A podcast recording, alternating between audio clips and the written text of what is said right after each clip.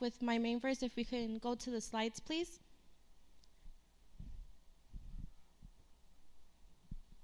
Okay, so my main verse is going to be John 3:30, which reads, "He must become greater and greater, and I must become less and less." So uh, throughout this year and the end, towards the end of last year, my friends and I we've been doing a, a Bible study for my friend who's um, coming to Christ, and we do the soap method. So we brought her into that, and we've been reading the book of John. And I want to say it was towards the end of last year that this um, this verse popped up for me, and it struck me more than just the one time Bible study. It's just something that I made it my mission for this year to make sure I put God above my own will. So I kind of want to give a little bit more context to this verse. If we can go to John chapter 3, verse 23, and we'll read to 30. At this time, John the Baptist was baptizing in Aenon near, sorry guys, I'm going to butcher these words, near Salim, because there was plenty of water there, and people kept coming to him for baptism. This was before John was thrown into prison. A debate broke out between jo- John's disciples and a certain Jew over ceremonial cleansing. So John's disciples came to him and said, Rabbi, the man you met on the other side of the Jordan River, the one you identify as the Messiah, he is also baptizing people, and everybody is going to him instead of coming to us. John replied, No one can receive anything unless God gives it from heaven. You yourselves know how plainly I told you, I am not the Messiah. I am only here to prepare the way for him. It is the bridegroom who marries the bride, and the best man is simply glad to stand with him and hear his vows. Therefore, I am fulfilled with joy at his success. He must become greater and greater, and I must become less and less. Um, in this, we see that John is telling his disciples, his followers, the people who help him, that he's setting aside what God let him to do, but he's setting aside his pride and his will so that God can fulfill through it. He he made it clear that he was setting up, he was doing this until the Messiah came, and he let go and let God's will prosper. So, if we can go to the next slide, please. So, my main topic is going to be surrendering. That's the true pathway to victory is letting God's will be more superior than our own will. Um, sorry. Okay. So, like I just said, we need to submit everything to God, and we could learn this from those in the Bible who failed to submit their will to God. And with this, we could see it in Adam and Eve, but mostly in Adam. So, Eve was deceived to eat the forbidden fruit to gain knowledge. She was deceived into it, versus Adam put his wife above God. He wanted to make her happy, he wanted to just go along with her and lo- lost sight of the purpose and why they were there. So, with this, also, we saw all the chaos chaos that followed it.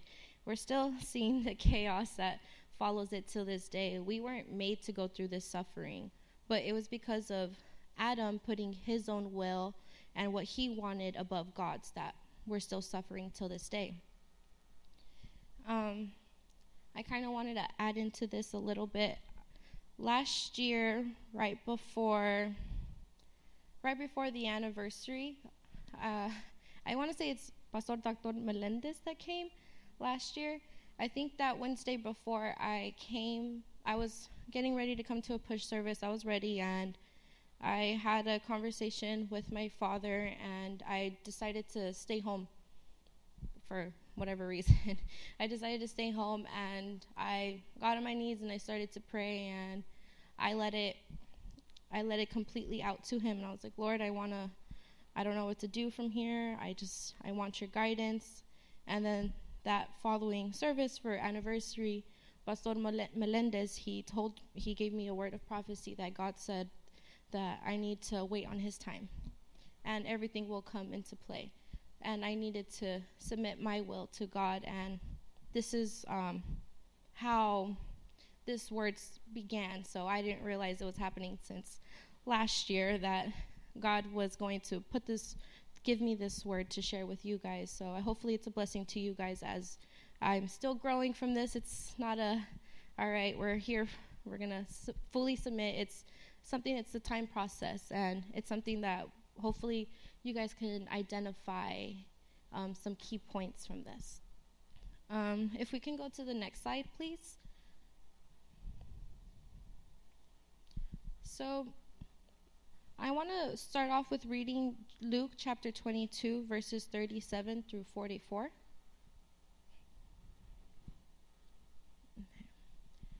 For the time has come for this prophecy about me to be fulfilled. He was counted among the rebels. Yes, everything written about me by the prophets will come true. Look, Lord, they replied. We have two swords among us. That is enough, he said. Then, accompanied by the disciples, Jesus left the upstairs room and went to the usual, the Mount of the Olives. There he was told to pray. He told them, Pray that you will not give into temptation. He walked away about a stone's throw and knelt down and prayed. Father, if you are willing, please take this cup of suffering away from me. Yet I want your will to be done, not mine. Then the angel from heaven appeared and strengthened him. He prayed more fervently, and he was in such agony of spirit that his sweat fell to the ground and like great drops of blood. So, in these verses, we could see that God, Jesus, that he did surrender his will to the Father, but also in this prayer, he's also showing his humanity side that he cried out to God. He said, God, uh, if we could go to verse 22, no, not 22, sorry. Um, it's when he talks to God and he says, Please take this cup away from suffering. This is right before Jesus is about to take, to be captured so he could be crucified. He knew what was coming, and yet he was frightened. And God shows, or Jesus shows us that it's okay to be frightened, but mainly we need to cry out to God, give Him everything. Although we're scared and we're frightened, we still need to surrender ourselves and our will. Because if Jesus would have not surrendered to the Lord's will, we would not be here today. And we would not have the privilege to live this life that we do. Um, and then if we can go back to the slide. So we also with this too, with submitting all of our troubles, we also submit all of our cares to him. If we could go to First Peter chapter 5 verse 7. Give all your worries and cares to God, for he cares about you. Just as Jesus cried out to the Father, we must do the same to be able to fully surrender. And then if we can go to the next slide. Okay. So if we go to Romans um, chapter 12, verse 2.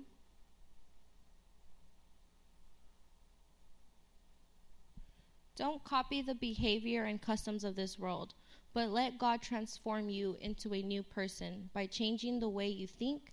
Then you will learn to know God's will for you, which is God and please, which is good and pleasing and perfect. So, with this too, we must also see that we're not just going to go blindly into a battle. God will put people, or He'll put people and things that will definitely help you along the way, but it's not going to be until we're ready to fully submit to Him that we'll be able to achieve this. Um, we'll also be able to, once we are fully submitted to God, that's when we'll have true power over the situation, whether it's our anxieties, our struggles, or anything that God is having us grow through. It won't be until we let Him take full control that we will have the upper hand to the battle. And if we go to Psalms 37, verse 3 to 4. Trust in the Lord and do good. Then you will live safely and in the land and prosper. Take delight in the Lord, and he will give you your heart's desires. So, for us to succeed, we need to surrender to him, but also, more importantly, we need to live the life that he intended for us to do. Um, which could also mean that we have to let go of our comfort. Uh, there was a, I believe when I was going into the topic, there was a, a video that I had watched. I think it was by Pastor Tony Evans. Um, he gave the good example of um, a chicken and a pig. So the chicken and the pig, they go into a grocery store, and on the sign it says "Help Wanted," and on the sign it shows that they wanted eggs and they wanted bacon. So the chicken turned to the pig and said, Hey, let's go help them out. And the pig said, Well, it's easy for you because all you have to do is lay some eggs. For me, it's a little more that I have to give up in order to help. So, although the chicken didn't really see it, and kind of in sums of it, um, we could only receive as much as we give. So, it's something that we definitely have to take a close look at and have to be willing to let go of all of our comfort. Um, when I was, for you guys who don't know, I was going to school for marine biology, and I, I was for 19, 19, 20, 20, five years, five years of my life dedicated to marine biology.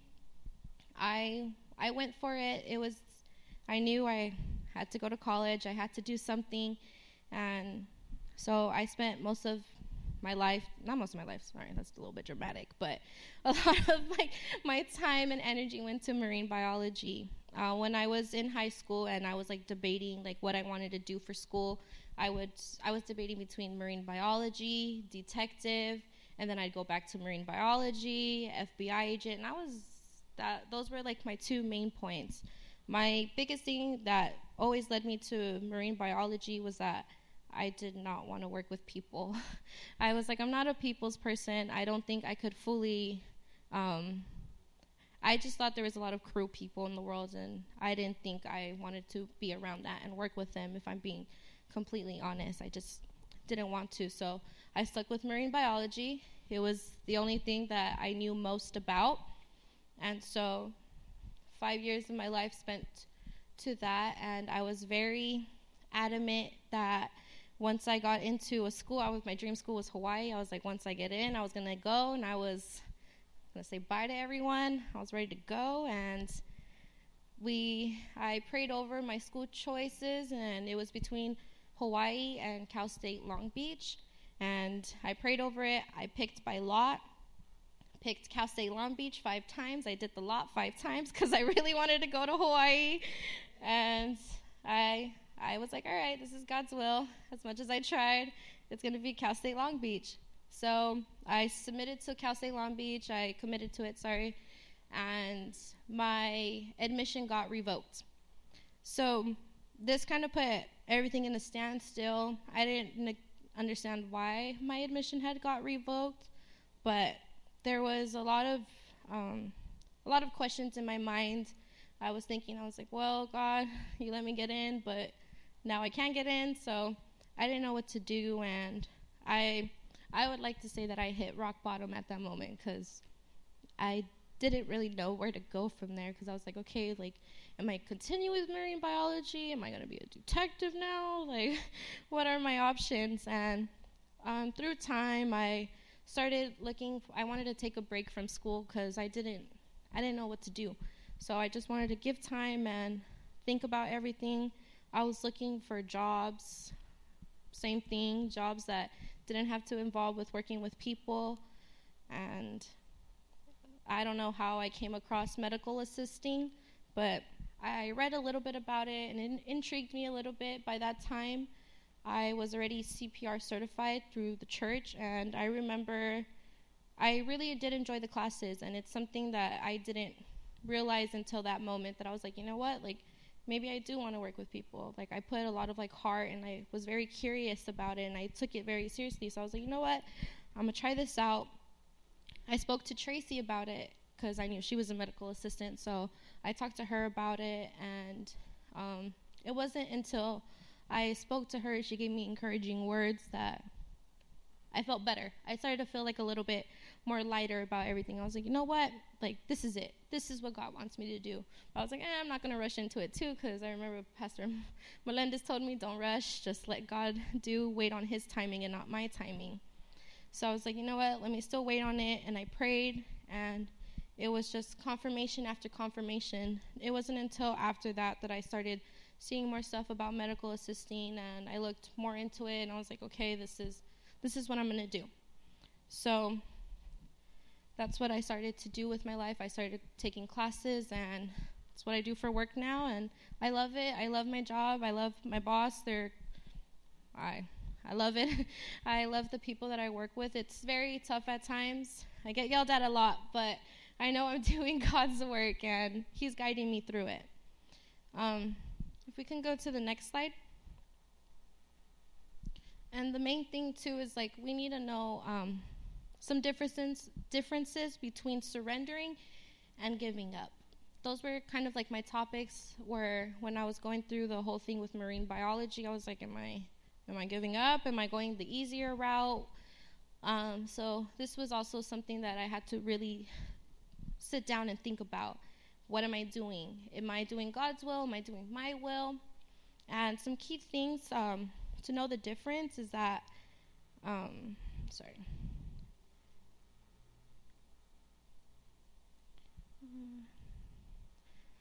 All right. All right. Well, the main thing too um, that I kind of wanted to piggyback off of this from Brother Jonathan. Um, if you guys didn't hear his word, definitely go back and hear it. He talked about Samson, how he was going around in circles and circles and he wasn't going anywhere. I felt the same way with marine biology as much as I tried and pushed for it, I was going around in circles. I spent five years going around in circles and circles, and um, that was, I don't like to see it as time wasted. It was just me growing. And that's something that um, I want you guys to identify too. If you feel like you're not going anywhere, then you, I would recommend taking a pause. Taking a pause and pray. Am I doing God's will or am I doing my own will? And also, we need to make sure that we are surrendering and not giving up because it is so easy to just be like, all right, I'm surrendering. Anyone could just say that, and when really they're just doing like their own will. And if we aren't glorifying God through the process, then it's not going to happen. And that's the biggest thing, too. We need to make sure that we're glorifying God and that also that we're communicating with God. And it's going to take time and it's going to take time, but it's definitely important to speak with God and keep that open communication. Um, we see it with Jesus too. He took the time to cry out to the Lord. He said, God, take away this cup of suffering from me. And he submitted his will to the Lord. And that's the biggest thing, is that we need to have that open communication with him so that we could also know what his will is. And with that, I also want to talk about um, a couple causes to giving up. If we could go to the next slide. The two main causes for me about that could cause you to give up is whether you're doubting yourself or you're doubting God. So, I want to start off with when you're doubting yourself, we need to make sure that we do turn everything over to God and we do cast our cares to Him. So, if we go to Jeremiah chapter 20, verse 1 through 18.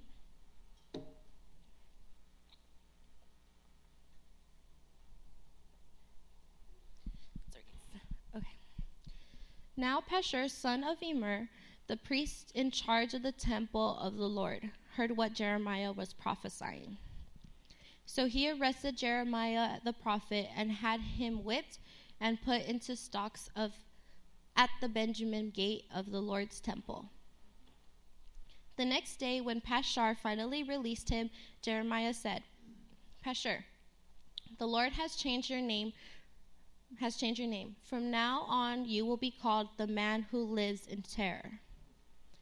For this is what the Lord says I will send terror upon you and all your friends, and you will watch as they are slaughtered by the swords of the enemy. I will hand the people of Judah over to the king of Babylon. He will take them captive in Babylon or run them through the sword. And I will let your enemies plunder Jerusalem. All of the framed treasures of the city, the precious jewels, the gold, the silver of your kings will be carried off to Babylon. As you, Pashur, you will all you and all of your household will go as captives to Babylon. There you will die and be buried, and all of your friends to whom you prophesied that everything would be all right. O Lord, oh, okay. O Lord, okay, so that's uh, Jeremiah talking to, he's giving a prophecy that the Lord gave him to um, Pashur. So now this is Jeremiah talking to God. O Lord, you misled me, and I allowed myself to be misled. You are stronger than I am, and you overpowered me. Now I am mocked every day, everyone laughs at me. When I speak, the words burst out, violence and destruction I shout. So the messages from the Lord have made me the household a household joke. But if I say I'll never mention the Lord or speak his name, his word burns in my heart like a fire. It's a fire in my bones. A I am worn out trying to hold it in. I can't do it. I have heard many rumors about me. They call me the man who lives in terror. They threaten they threaten if you say anything, we will report it. And even my friends were watching me, waiting for a fatal slip. He will trap himself and say, and then we will get our revenge on him. But the Lord stands beside me, like a great warrior. Before him, my persecutors will stumble. They cannot defeat me. They will fail and thoroughly be humiliated. Their dishonor will never be forgotten. O Lord, the heavens' armies, you test those who are righteous, and you examine the deepest thoughts and secrets. Let me see your vengeance against them for I have committed my cause to you. Sing to the Lord, praise to the Lord, for though I I was poor and needy, he rescued rescued me from my oppressors. Yet I curse the day I was born. May no one celebrate the day of my birth. I curse the messenger who told my father, Good news, you have a son. Let him be destroyed, like the cities of the old the, that the Lord overthrew without mercy terrify him all day long with battles shouts. Because he did not kill me at birth, oh, that I had died in my mother's womb, that her body had been my grave. Why was I ever born? My entire life was fulfilled with trouble, sorrow, and shame. Um, in these verses, it took me a couple times. I had to read it because I was kind of thrown for a loop because in the beginning, um, he's giving this prophecy, and it's a pretty it's a pretty dark prophecy. It's not the one you definitely want to hear, but he said it anyways, and he's crying out to God, asking him, God, why why did you give me this word? Because I'm following you, I'm being persecuted, I'm being judged, I'm being laughed at. And this is also stuff that later on Jesus does warn us about that because we are followers and servants of Christ, we will be persecuted. So we see this in Jeremiah. And through this prayer, he goes from asking the Lord, Why are you doing this to me? to praying him, like, you, like, telling him, You know what? You're going to get me through everything. You are with me. I can get through anything. And then he goes in, back into, Curse the day I was born. So it's kind of like he's going through waves, the waves of emotions. But you know what? Through all of this, he's being honest. He's being completely honest with God. He said he's doubting himself. He doesn't want to do it anymore. He wants to throw in the towel, but he says it Jesus, your word is a fire in my bones. And with that, he continues to spread God's word.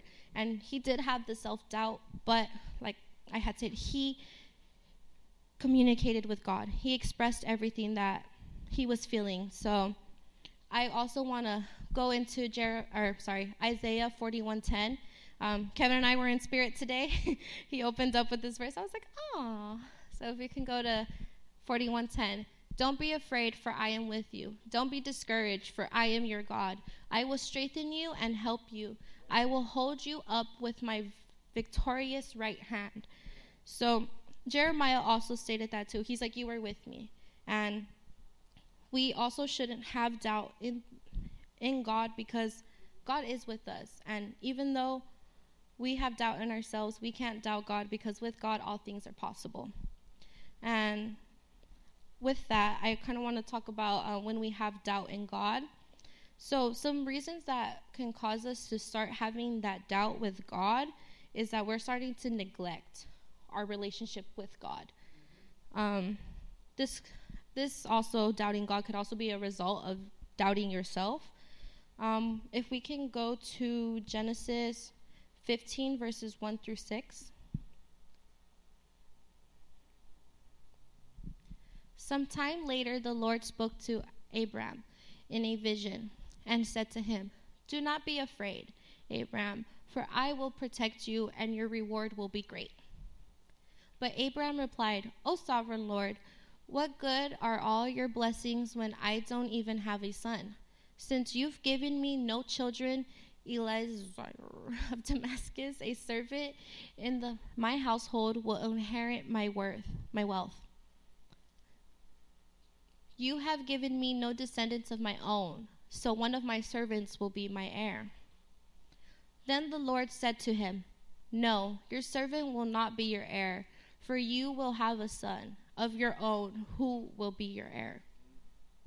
Then the Lord took took Abram outside and said to him, Look at the look into the sky and count the stars if you can. That's how many descendants you will have. And Abram believed the Lord, and the Lord counted him as his righteous because of his faith.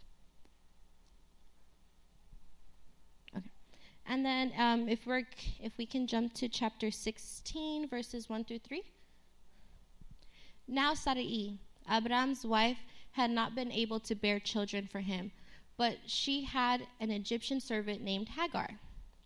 So Sarai said to Abram, The Lord has prevented me from having children. Go and sleep with my servant. Perhaps I can have children through her. And Abram agreed with Sarai's proposal. So Sarai, Abram's wife, took Hagar, the Egyptian servant, and gave her to Abram and as a wife. This happened 10 years after Abram had settled in the land of Canaan. Okay. And then, sorry guys, let me jump in. And then, if we can jump to chapter 21, verses 8 through 13. When Isaac grew up, so okay, so Isaac is Sarai's son. Um, she did was able to conceive uh, with her own with Abram. So at this point, I think they're now Abraham and Sarah, if I'm not mistaken. Do correct me. When Isaac grew up, he and was about to be weaned, Abraham prepared a huge feast to celebrate the occasion. But Sarah saw Ishmael, the son of Abraham, and her Egyptian servant Hagar making fun of her son Isaac. So she turned to Abraham and demanded, Get rid of the slave woman and her son. He is not going to share the inheritance of my son Isaac. I won't have it. This upset Abraham very much because Ishmael was his son. But God told Abraham, Do not be upset over the boy and your servant. Do whatever Sarah tells you, for Isaac is the son through whom your descendants will be counted. But I will also make a nation of descendants of Hagar's son because he is your son too. So, in these these verses, we first start off with God giving Abram the prophecy that he was going to have a son, and then it we turn into Sarai starting to lose doubt in God. She's like, "Well, I'm already too old. I'm not going to have it. You know what? Sleep with my servant," which again she put her want and her will before God's, which kind of leads to more downfall, which we can kind of start seeing when Ishmael starts making fun of Isaac. Um, if we can go to Galatians chapter 4. Oh, 422. Thank you. Um, the scripture says that Abraham, Abraham, who had two sons, one from his slave wife and the other one from his freeborn wife. The son of the slave wife was born in a human attempt to wait, born in a human attempt to bring about the fulfillment of God's promise, but the son of the freeborn wife was born of God's fulfillment of his promise. These two women serve as an illustration of God's two covenants. The first woman, Hagar, represents the Mount of Sinai, where people received the law that enslaved them. And now Jerusalem is just like the Mount of Sinai in Arabia. Thank you. Because she and her children live in slavery to the law. But the other woman, Sarah, represents the heavenly Jerusalem. She is the free woman and she is our mother. But you are now being persecuted by those who want you to keep the law, just as Ishmael, the child born by human effort, persecuted Isaac, and the child born from by the power of the Spirit. Sorry. So, through all of this, we could once again see um, Sarai, Sarai put um, she doubted God, and in this, she let her servant sleep with Abram, which now we still kind of see to this day. It just leads to more chaos. It's when we start to put our will before God's that we're just going to continue to go in circles. And unfortunately, whether it's going to be our downfall or our following generation's downfall as well. Um, if we can go to the next slide. So, in hindsight, we can't succeed without God. If we go to John chapter 15, verses 4 to 5, and you know the way and you know the way to where I am going. No, we do not know. We do not know, Lord, Thomas said. We have no idea where we are going. How can we know the way? Sorry, chapter 15. Chapter 15, verse 4. Sorry, I must have miswrote it. Okay. That makes more sense. Okay. remain in me, and I will remain in you. For a branch cannot produce fruit if it is not served from the vine. And you cannot be fruitful unless you remain in me. Yes, I am the vine, and you are the branches. For those who remain in me, and I in them, will produce much fruit. For I, apart from, or for apart from me, you can do nothing. So, like I just said, without God, we can't we can't succeed. We must be God centered. And I had brought it up earlier too. We need to be God centered and also be able to live the life that He intended for us to do. Um, it goes more than just to do the act itself, but it's also doing the walk. Um, although I I like to think, or like I'm doing God's will, as in like me trying to work in the medical field, working as a medical assistant, I do strongly believe that I'm doing God's work. But also through this, I put a lot of focus into my studies. I I want to say towards the beginning of this year, um, not beginning, sorry, like kind of mid. It was I was taking anatomy and I wanted to drop out of college for the second, third time. I was like, you know what, I don't want to do this. Like, I I had a big fear of failure. I was like, I don't want to do this. You know what? Maybe I'll stick as medical assisting and, you know, call it a day. Like, you know, I'm still serving God's by doing this line of work, but you know what? Like, I just didn't feel like I was cut out for this. And I started to have a lot of self doubt.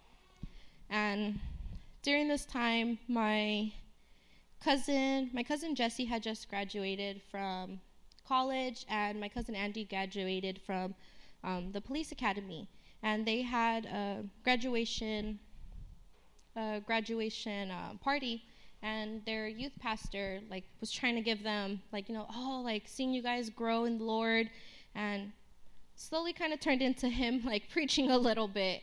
And he was he mentioned something that stuck with me that day is that um, it they were able to get through that point because they were walking along with God, that God was with them, and that made me stop and realize like, you know what, maybe I'm going through all this doubt and all of all of this because I'm not walking along with God, and I started to think about it. I sat there and I was like, when was the last time I opened my Bible? When was the last time I was able to like fully like dive into the Word? So although I do feel I felt like I was doing God's work, I abandoned my relationship with Him. So I started to neglect Him, which caused me to have self doubt in myself, but also to doubt God. And I forgot what I was capable of because I lost who I was in Christ. I started to um, try to please people and like started to like give in a little bit, and in the long run, it did it did um, hurt me. And so, thank God that happened right then and there, and that's when I think a lot of things were put into perspective because that's when I was like, you know what, like I'm gonna continue going because this is God's will, and I'm going to surrender myself and my pride to Him. Um, so if it wasn't until that moment and if I continued going on with all of that um, doubt and just not continuing, I wouldn't be here and it probably would have costed me a lot more than just those couple of weeks or months of self doubt. So I'm truly grateful to to God for giving me, sending me that person. Um, funny too is I was on my way out and I ran into him in the in the parking lot, and he he I told him I was like, hey, like I know you weren't trying to preach, but I just wanted to let you know, like your word your word touched me, like it was something that I needed to hear, and he was like, oh, he's like, thank you, like I thought I was talking too long, and like we talked for a little bit, and he's like he's like he just told me he's like, can I pray for you? And I was like, yeah, of course, and we prayed there in the parking lot, and um, that's when I was like, you know what, I'm gonna do things the right way. I'm gonna have to make some sacrifices, but I was able to balance the two, and God's guided me through last semester and this semester, and He's gonna continue to guide me through it.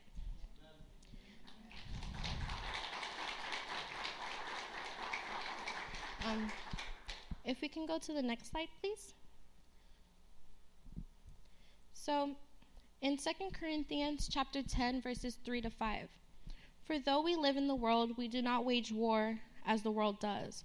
The weapons we fight with are not weapons of the world. On the contrary, they have divine power to demolish strongholds. We demolish arguments and every pretension that is set itself against the knowledge of God, and we take captive of every thought to make it obedient to Christ. This is how we fight our battle. We need to keep in mind that once we are able to truly die to ourselves, uh, we're let, we have to be able to let go of our pride, our self doubt, and fully surrender to God. That's when He'll give us the power over any situation. Um, although it may not cause the such the situation to completely go away, He's going to give us the answers and the guidance to get through it. And this is the true pathway to victory. And we must be able to be, or we have to be selfless and God centered, which leads me to my title, The Selfless Battle. That's all.